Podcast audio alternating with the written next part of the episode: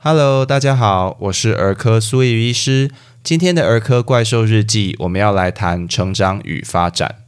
儿科医师常说，儿童不是大人的缩影，这个特殊的族群与大人很不一样。除了罹患的疾病种类不同，各个器官系统也都还在成长发育。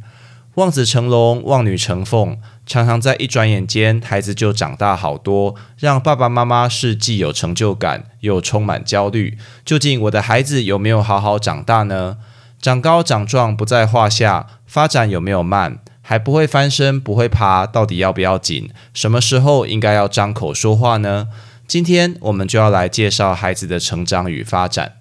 当然，如果要把零到十八岁整整十八年的时间，加上青春期那翻天覆地的变化一次讲完，实在不太可能。所以，我们今天会聚焦在一些共通的原则，并且以两岁以前的变化为例。虽然孩子的成长发展随着年龄各有不同，但包括一些像成长曲线的解读、发展里程碑的参考法等，都是共通的。那第一个，我们就来谈成长。成长指的是身高、体重与头围这些身体的量测，随着时间经过的变化。除了必须要跟同样年龄、性别的孩子相比外，也要把遗传因素以及个体差异这些来列入考虑，才能够判断孩子有没有正常的成长。成长所反映的是整体的健康与营养状况。正确的评估成长，除了能够早期发现一些症状不明显的疾病以及营养缺乏外，也能够帮助很多其实正常成长的孩子，避免因为爸爸妈妈的焦虑，接受很多不必要的检查。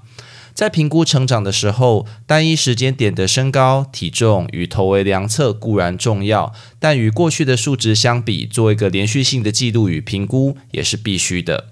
举例来说，某次小考，小明跟小华都考了六十分。那乍看之下，两个人都刚好及格，没有什么问题。但是我们不知道的是，诶，小明其实之前都考九十分以上啊。那我们当然这次考六十分，就要担心他是不是出了什么状况。而小华之前总是不及格，也应该要称赞他有所进步，就是这样的道理。所以，儿童健康手册上的生长曲线百分位图，就是记录与评估成长一个很好的工具。爸爸妈妈如果方便的话，可以把孩子的儿童健康手册拿出来，翻到生长曲线百分位图参考，会比较好理解。我等一下的说明。首先，在整个生长曲线图下方的横轴代表的是年纪，每个刻度就是一个月，并且在偶数月与足岁时就有数字标记，两个月、四个月、六个月、一岁、两岁等等。那左侧的纵轴上则是身高、体重或者是头围的数值，单位是公分或者公斤。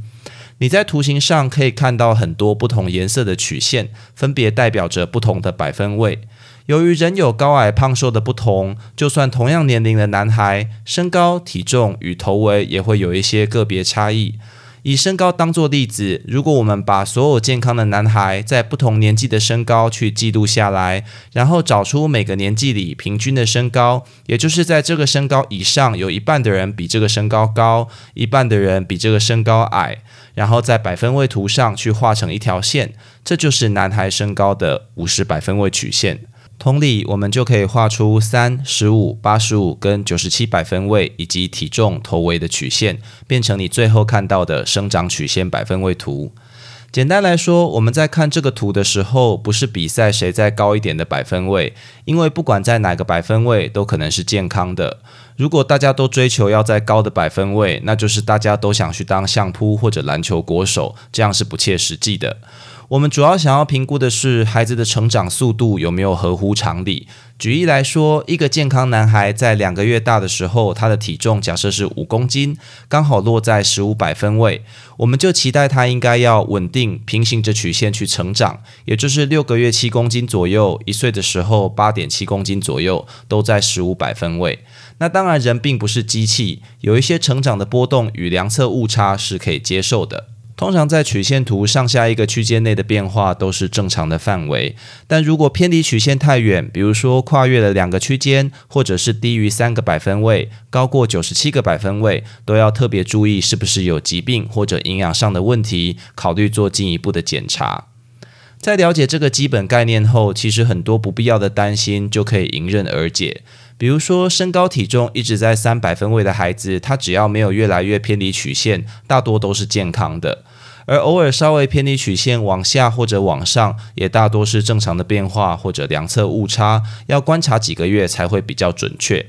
那除了生长曲线百分位图外，有没有其他的参考数值可以帮助我们了解孩子的成长呢？当然有的。比如说，在三个月以下的新生儿时期，平均每天体重会长三十克左右；而到了三到六个月，体重的成长速度会趋缓，平均每天二十克左右。那在六个月之后则更慢，大概每天十克，并且维持差不多的体重成长，直到两岁。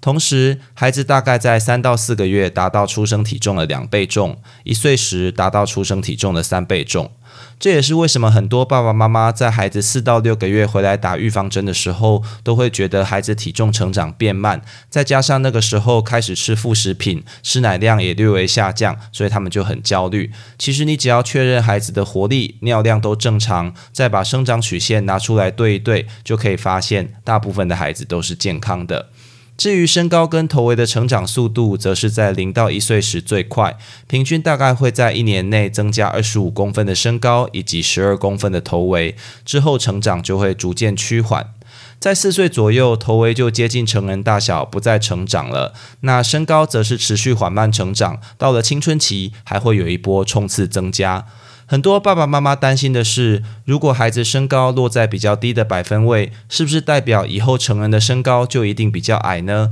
其实未必，因为成人后的身高除了儿童期的成长外，还要加上青春期的冲刺。很多小时候坐在第一排的同学，后来结婚或同学会见面的时候，你也没有觉得他特别矮，不是吗？当然，父母身高一些遗传的影响、疾病、生活习惯、营养摄取以及运动等，都会影响最终身高。之后我们会找时间特别分享一个叫“身材矮小”的主题。那总之，成长是一个长期的过程，绝对不是看一个点就可以判断的，而且也要合并我们等一下要介绍的发展一起做评估，才能对孩子整体健康状况有比较好的掌握。那以上就是成长的部分。那再来，我们提发展。发展指的是孩子从出生到成人的过程中，身体能力、语言、情绪以及认知这些面向的连续性变化。跟成长不同，这些东西通常很难用数值去量测，医师往往要靠问诊、观察或者一些简单的测试来确认发展是否正常，或是透过一些评量表的辅助，才能够客观判断有没有发展迟缓或异常。台语俗谚说。七折贝贝高花给，其实就是关于发展的描述。当然，我们后来知道有一些孩子会做以后他不爱爬，直接在接近一岁时站起来，然后一岁才长牙的也是大有人在啦。那虽然发展囊括了很多面向，为了方便评估与追踪，大致可以按儿童健康手册里的儿童发展连续图一样，分成四个面向。第一个是粗动作，啊，粗动作是抬头、翻身、坐、爬。站、走、跑、跳这些活动肢体的能力，我们叫粗动作。那第二个是细动作，就是指进行抓握、捏东西、叠积木、画画等需要精细控制的任务。那第三个是语言及认知，包括发出声音、对声音及视线的反应、理解手势或指令。说话以及辨认颜色、形状等等。那第四个是身边处理以及社会性，像是微笑、认得照顾者、害怕陌生人、自己喝水、吃东西、跟其他孩子互动、一起玩等等。那如果你要把所有年纪对应的发展细节都记得清清楚楚，其实就连儿科医师也很难办到。所以，除了在有需要的时候去参考量表以外，我们必须了解各年龄层重要的发展。我们以零到两岁的发展为例，两到三个月大的孩子在趴着的时候，头会稍微抬起或左右转动。开始出现一些嘴角上扬、像微笑的表情，那这个时候的笑呢，不见得跟孩子的情绪有关，又叫社交性微笑。而且他们对声音会有反应，可能会静下来聆听，或者略微转向声音的方向。眼睛前面如果有东西在动，他会稍微追一下，但仍然没有办法固定看着一个定点。嘴巴会发出一些咿咿啊啊的声音。好，那这是两到三个月大的孩子。那大多数的孩子在四到六个月时候就会翻身，并且抓握东西，发出一些咕咕咕，好像在讲话的声音或者尖叫。那逗他会笑会玩，对照顾者的视线以及声音有反应，可以看着人的眼睛。那到了六到九个月的时候，孩子通常能够自己坐稳，双手可以合握，或者把东西从左手放到右手交换。那发出一些哒哒哒、叭叭叭的单音，会害怕陌生人等等。那到了一岁大，大多数的孩子就可以扶着站立，并且开始学习走路，会拿笔乱画、翻书，并且堆一两块积木，模仿大人的发音，用手势表达，比如说指着自己要的东西，或者挥手说拜拜。哦，那听得懂简单的语言指令。那在一岁半的时候，孩子通常就走得很稳，而且可以扶着上下楼梯，叠两到三块积木，可以站着丢球，并且说五到十个有意义的单字，可以指认图像。那到了两岁时，孩子就可以奔跑、自行上下楼梯、双脚跳，学习画直线或圈圈，有简单的句子，比如说“我要吃，妈妈抱”啊，会观察其他小朋友，并且想要跟他们互动，等等等等。那与成长相同，人毕竟不是机器，通常在发展上有两个月左右的延迟，不见得真的有状况。你如果落后超过两个月以上，就要仔细评估是不是真的有发展迟缓。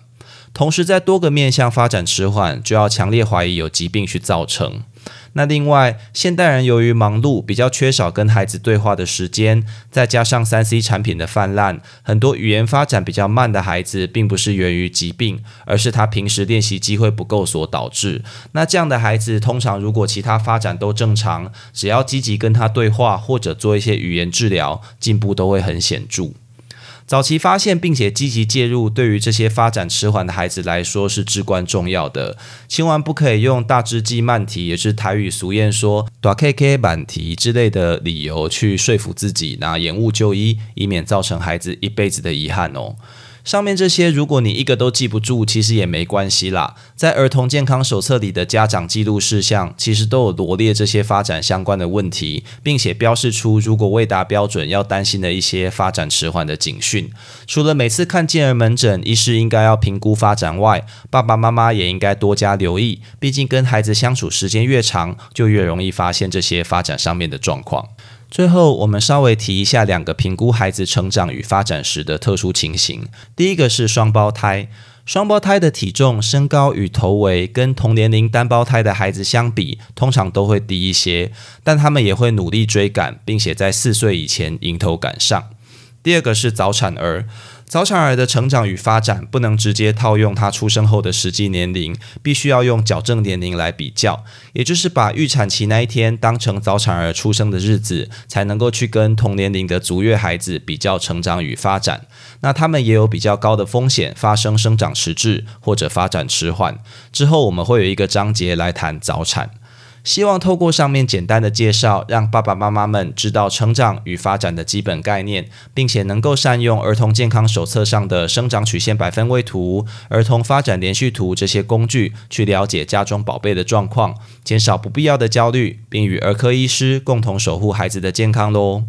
以上就是今天的全部内容。如果你喜欢本频道，欢迎按下关注、订阅，并且分享给你周遭的亲朋好友，这样就能收到本频道的最新通知，也让苏医师有动力提供大家更优质的内容喽。也欢迎各位听众到 Apple Podcast 留下你对频道的看法，或者寄 email 到频道信箱，提供您宝贵的意见哦。我是苏医医师，我们下次见。